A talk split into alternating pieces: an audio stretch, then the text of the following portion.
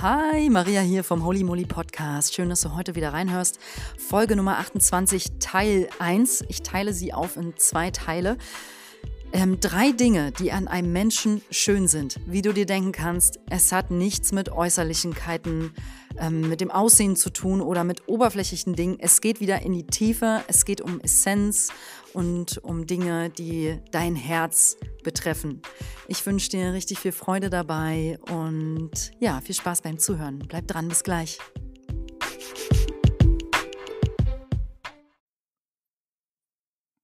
Okay, drei Dinge, die an einem Menschen schön sind. Für mich Punkt eins, echte, authentische Freundlichkeit und Präsenz.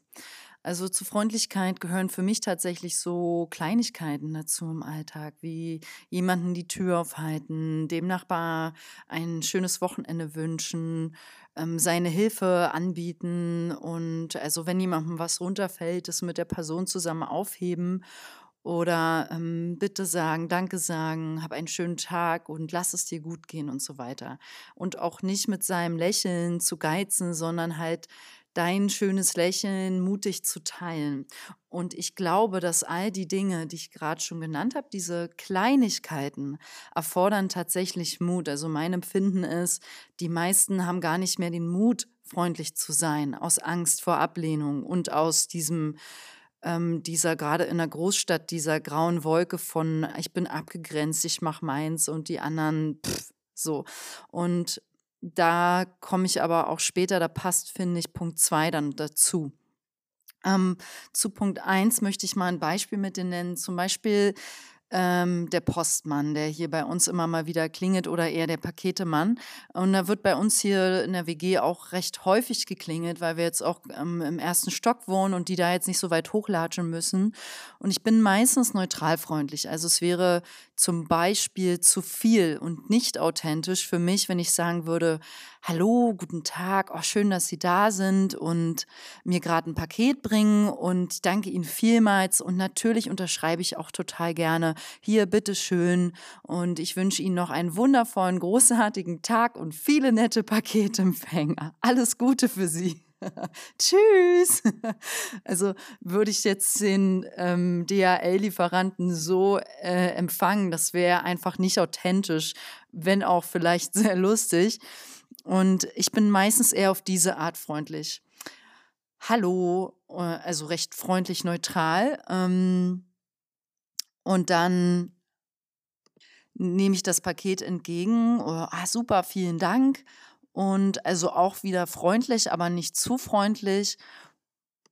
Und dann sagt er meistens, kann ich noch Pakete für Nachbar geben? Und ich sage dann, ja klar, nehmen wir. Und dann sagt er, okay, tschüss, danke, äh, schönen Tag noch. Ähm, oder das sage ich dann meistens. Anyway, also es ist alles recht freundlich, neutral.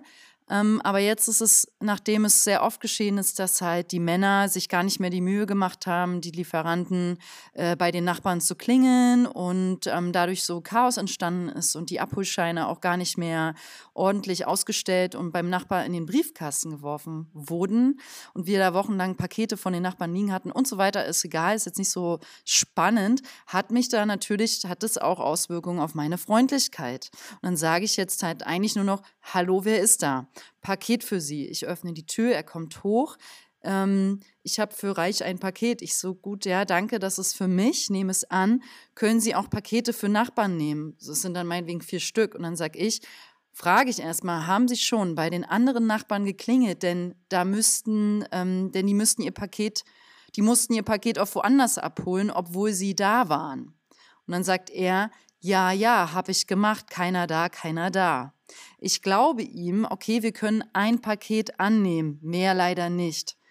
Und dann sagen die meisten, das betteln die dann noch ein bisschen. Und ich sage, nee, sorry, wir können nur ein Paket annehmen. Okay, danke, tschüss. So, Fazit. Ähm, ich bin nicht immer gleich freundlich, aber ich bin dabei meistens neutral freundlich und mal entgegenkommender und mal nicht, so wie es für mich dann gerade in dem Moment authentisch ist. Und wenn ich eigentlich verärgert bin, weil ich weiß, die haben, ist egal wie viel Druck die haben, das weiß ich auch, nur dann nehme ich trotzdem nicht äh, fünf Pakete an oder so. ähm, weil ich weiß, dass mindestens zwei Leute davon auch zu Hause sitzen oder es stark vermute, sagen wir mal so. Also ähm, finde ich einen Mittelweg aus. Ich setze eine Grenze und bin trotzdem neutral freundlich. Okay. Dann dazu ähm, noch ein Beispiel zum Thema freundlich sein und das ist verbunden mit so einem universellen Gesetz. Das verpacke ich jetzt mal in die Worte du bist erst nett zu mir, wenn ich nicht mehr nett bin zu dir. Und dahinter steht ein universelles Gesetz. Also Beispiel, ich gehe seit Jahren in denselben Biomarkt und die hatten dann irgendwann mal ein bisschen Personalwechsel und jetzt ist da immer diese eine junge Frau, ähm, die einfach nicht freundlich war. Sie hat es nicht hinbekommen und ich war immer so, ähm, hallo, ich würde gerne, hätte gerne ähm, Dinkelbrot geschnitten, danke und ich lächle dann auch, wenn ich bestelle. Ich habe einfach viel zu lächeln im Leben, weil ich nun mal sehr dankbar bin für viele Dinge und doch ein glücklicher Mensch, muss ich sagen. Und ähm, da komme ich einfach generell erstmal recht freundlich lächeln den Menschen gegenüber, egal wer. Und da kam nie was zurück, kein Lächeln, meistens nicht mal ein richtiges Hallo und geschweige denn ein schönes Wochenende noch oder sowas von der Dame. Und dann habe ich mir irgendwann gesagt, für mich, nö, weil es hat mir dann auch keinen Spaß gemacht mehr, bei ihr zu bestellen. Und ich gehe ja, wie gesagt, seit Jahren und gerne dahin. Und dann ähm, habe ich gesagt, ich gebe da jetzt null Energie an Freundlichkeit mehr rein. Es ist ja eine Form von Energie, die ich da gebe. Und dann habe ich für mich entschlossen, ähm, damit höre ich auf. Ich mache es jetzt wie Sie, nur so das Nötigste. Also sprich, bestellen und sagen, was ich will. Und dann war das dann immer eher ein, ähm, ich weiß gar nicht, ich glaube, gegrüßt habe ich schon noch, aber eigentlich habe ich auch nur noch gesagt, ähm, ja, ein vollkommen Dinkelbrot bitte geschnitten, danke. Und da kam dann von mir auch kein Lächeln mehr, nichts. Ich habe bezahlt und bin dann gegangen, auch ohne Tschüss zu sagen. Und dann ist daraus entstanden, dass sie ab da beim nächsten Mal total freundlich plötzlich zu mir war. Jedes Mal, bis heute noch oder zumindest sagen wir mal für ihre Verhältnisse freundlicher. Und das fand ich dann schon wieder so interessant zu beobachten, weil dahinter steckt das äh, universelle Gesetz, lass etwas los und es kommt zu dir zurück.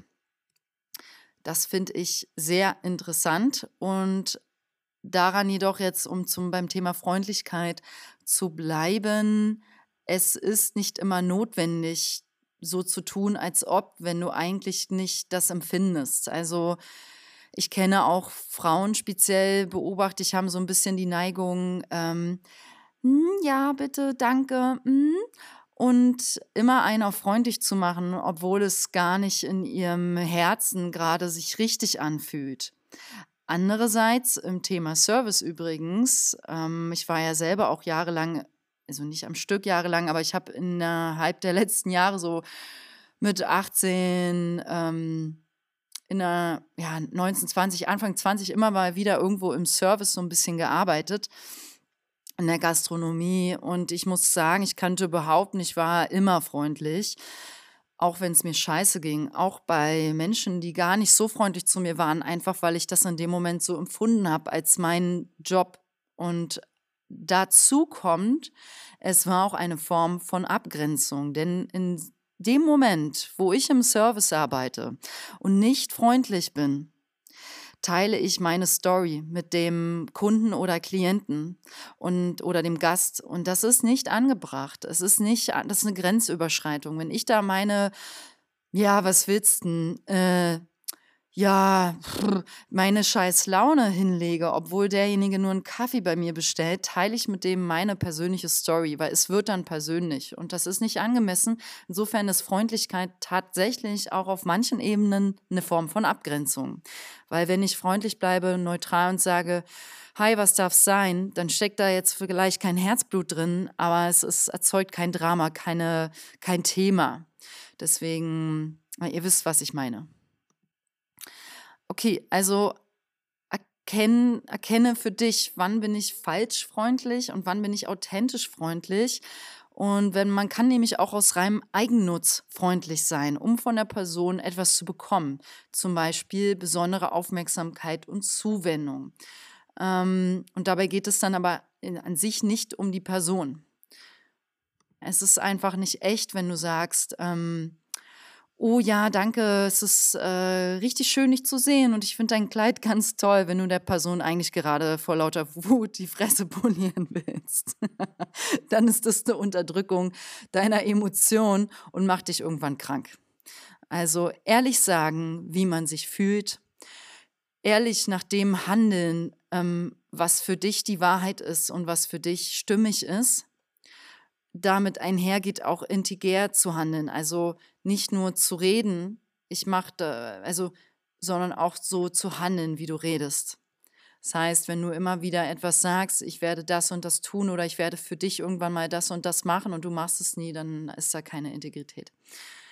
Und die Menschen auf jeden Fall auch so behandeln, wie du selbst behandelt werden möchtest, weil es kommt alles zurück zu dir wie ein knallharter Boomerang. Und je bewusster du zum Beispiel Schaden anrichtest, also wenn du bewusst jemanden manipulierst, desto doller kommt es auf jeden Fall zu dir zurück. Und andersrum, je liebevoller und öfters du deine Energie teilst, auch wenn es nur so ein kurzes Lächeln ist an den Busfahrer, desto mehr Liebe wirst du auch in deinem Umfeld erfahren. Und jetzt möchte ich noch dazu ein Beispiel teilen für authentisches Geben bzw. Lieben. Also hat jemand zum Beispiel schon mal zu euch gesagt, ich liebe dich oder ich hab dich lieb und ihr wusstet sofort in dem Moment, das meint er oder sie nicht so und das ist nicht echt. So etwas kam zum Beispiel zu mir ähm, dreimal in letzter Zeit. Ähm, und sowas kann halt kommen aus Angst von der Person, die das zu mir sagt, äh, weil die Person Angst hat vor Ablehnung und Zurückweisung.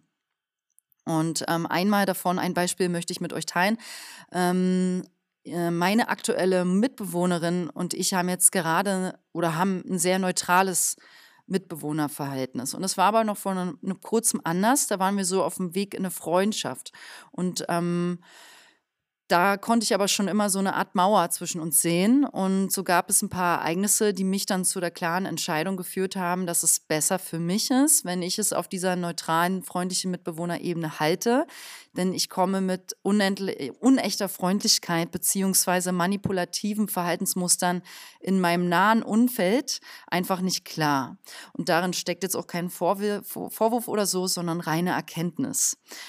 Und so treffe ich für mich innerlich diesen Entschluss dann eines Tages, dass, ähm, dass ich es auf dieser neutralen Ebene halten möchte und dass mir das dass das besser ist für beide, weil das ist gerade authentisch und das merkt sie dann natürlich auch sofort, weil es ist ja alles Energie, was alles, was ich in, an sie aussende, an Gedanken und so weiter kommt, geht eh auf sie zurück, fällt auf sie zurück. Was passiert, nachdem wir nun von dieser, ich nenne es mal etwas mehr oder weniger freundschaftlichen Ebene, die, wo immer schon Unsicherheit mitgeschwommen ist, nenne ich es mal, runtergehen auf eine neutrale, in dem Moment von meiner Seite aus schon auch etwas abgegrenztere Ebene. Sie wird unsicher.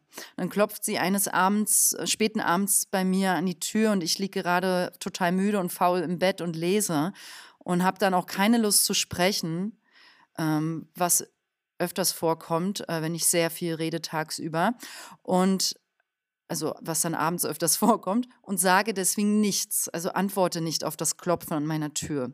Sie kommt trotzdem rein, einfach so, und sagt mir etwas Unwichtiges wegen der Wäsche oder so und sagt dann noch schnell hinterher, I love you. Und das war das Beispiel für unechte, authentische Liebe, weil das war eine Reaktion aus dem Feld der Angst von ihr, was meine Abgrenzung und mein Rückzug in ihr getriggert haben. Und das kennt sie wiederum mit hundertprozentiger Sicherheit aus ihrer Kindheit. Okay, könnt ihr dem folgen, weil das sind jetzt schon recht viele und auch wichtige Infos. Also es kann sein, dass Menschen zu dir sagen, ich liebe dich, gerade aus einer Angst, weil du vielleicht eine Klarheit, eine Abgegrenztheit ähm, äh, aus dem Feld der Neutralität an den Tag legst. Die Person kann damit nicht umgehen und du trägerst und spiegelst was in der Person und dann reagiert sie aus Angst mit solchen Äußerungen.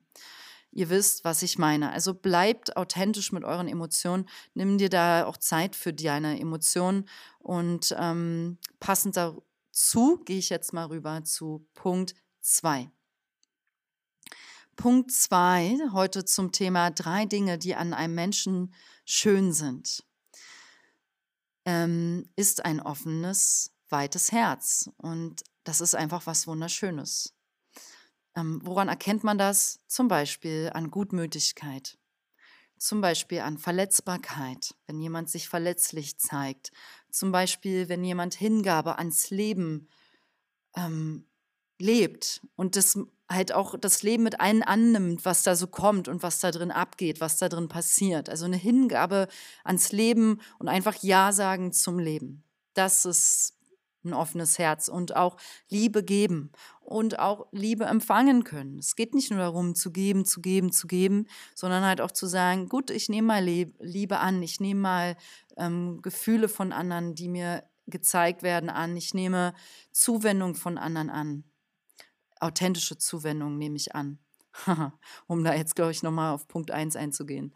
Okay, ähm, woran erkennt man noch ein offenes Herz? An Großzügigkeit und daran gut teilen zu können. Also gut auch vor allem, nicht nur bitte materielles damit, äh, ist nicht damit gemeint, ich lade dich gerne zum Essen ein, sondern ich teile gerne mit dir meine Zeit, meine Energie, meine Aufmerksamkeit. Und ich bin ehrlich mit meinen Gefühlen und kann diese authentisch teilen. Das alles es steckt für mich in einem offenen Herzen. Und dazu dann gleich der nächste Aspekt. Woran erkenne ich ein verschlossenes Herz?